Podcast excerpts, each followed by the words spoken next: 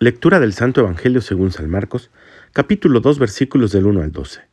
Cuando Jesús volvió a Cafarnaúm, corrió la voz de que estaba en casa y muy pronto se aglomeró tanta gente que John había sitio frente a la puerta.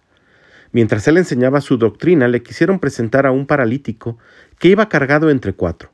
Pero como no podían acercarse a Jesús por la cantidad de gente, quitaron parte del techo, encima de donde estaba Jesús, y por el agujero bajaron al enfermo en una camilla. Viendo Jesús la fe de aquellos hombres, les dijo al paralítico, Hijo, tus pecados te quedan perdonados. Algunos escribas que estaban allí sentados comenzaron a pensar, ¿por qué habla éste así? Eso es una blasfemia. ¿Quién puede perdonar los pecados sino solo Dios? Conociendo Jesús lo que estaban pensando, les dijo, ¿por qué piensan así? ¿Qué es más fácil, decirle al paralítico, tus pecados te son perdonados? o decirle, levántate, recoge tu camilla y vete a tu casa?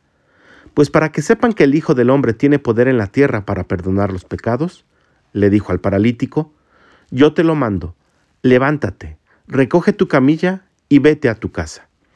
El hombre se levantó inmediatamente, recogió su camilla y salió de allí a la vista de todos, que se quedaron atónitos y daban gloria a Dios diciendo, nunca habíamos visto cosa igual. Palabra del Señor. Dos cosas muy importantes estuvo haciendo Jesús en su vida en la tierra. La primera de ellas fue sanar enfermos, pero aún más importante, perdonar los pecados. Y es que el pecado, al igual que la enfermedad, también nos paraliza. Nos pone en una camilla como el hombre que escuchábamos hoy en el Evangelio de San Marcos.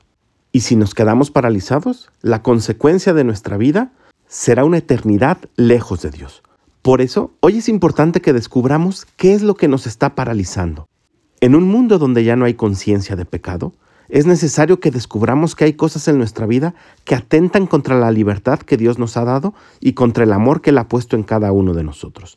Odios, rencores, resentimientos, vicios, ira, gula, soberbia, avaricia, por mencionar algunos, nos mantienen atados a nuestra camilla. Hoy Jesús te quiere decir a ti también, levántate, toma tu camilla y vete, pero requiere que hagamos conciencia de en cuál hemos caído y que tengamos el valor de dejarlo atrás. Pidámosle al Espíritu Santo que nos dé un espíritu de conversión para poder seguir a Cristo y dejar nuestra camilla a un lado. Que tengas un gran día y que Dios te bendiga.